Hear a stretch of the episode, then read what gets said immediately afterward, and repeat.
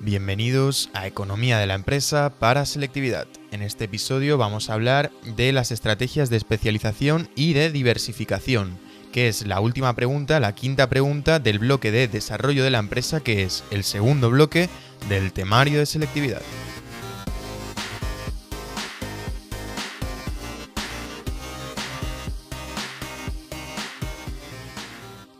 Primero de todo, y para empezar la pregunta, tenemos que hablar de la estrategia empresarial. ¿Qué es la estrategia empresarial? Pues es el plan general de acciones necesarias para lograr unos objetivos. Si una estrategia empresarial no está asociada a unos objetivos, es inexistente. O sea, la estrategia empresarial tiene que ir ligada a unos objetivos. Por este motivo, los objetivos empresariales se tienen que cumplir para poder llevar la empresa a lograr el éxito empresarial. Es decir, la estrategia empresarial está asociada a unos objetivos que estos objetivos pretenden llevar a la empresa a lograr su éxito empresarial. Además, la estrategia ayuda a la empresa a tomar las decisiones más ventajosas para su actividad.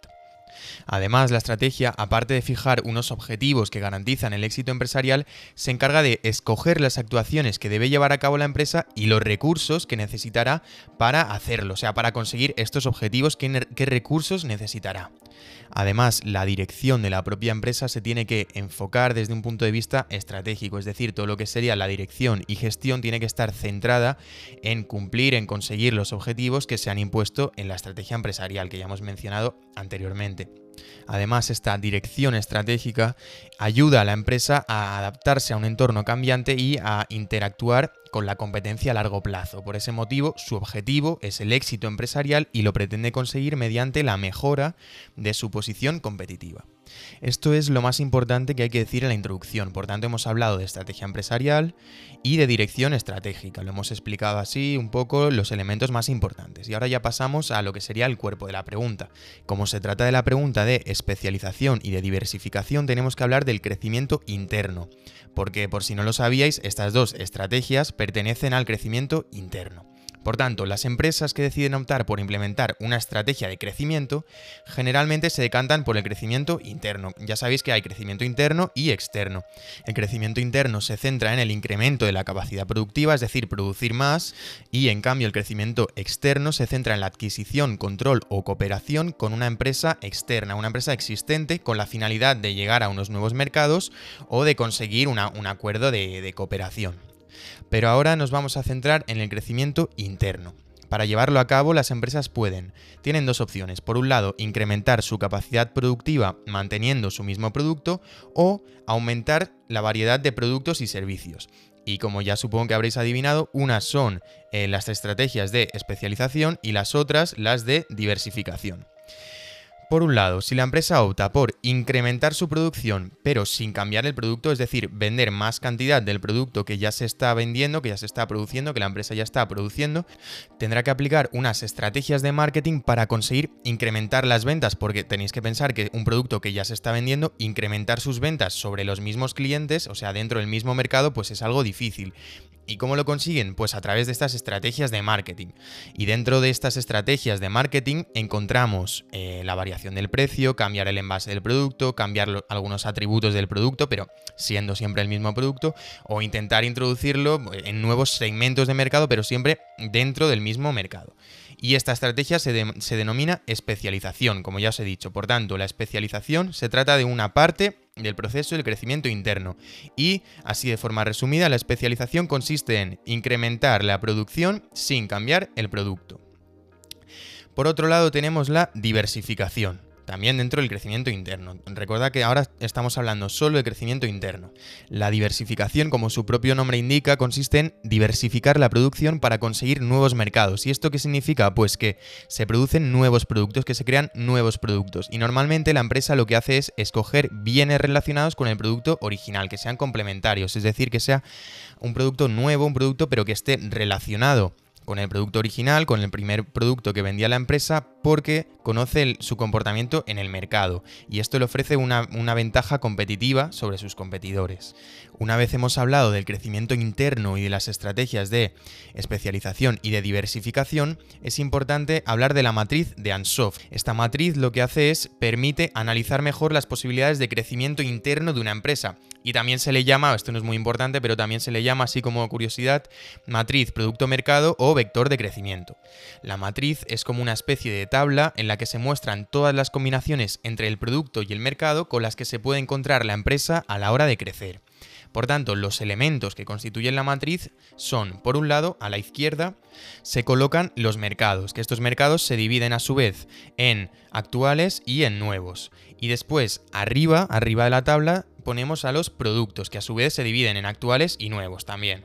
En los apuntes escritos de esta pregunta, que si os interesan ya sabéis que nos podéis enviar un email a economiaparaselectividad.com, tenemos los apuntes escritos de esta pregunta y de todas las que están publicadas, de todos los episodios, pues en los apuntes escritos eh, hemos hecho una matriz de Ansoft donde podréis ver muy bien esto que estoy explicando ahora.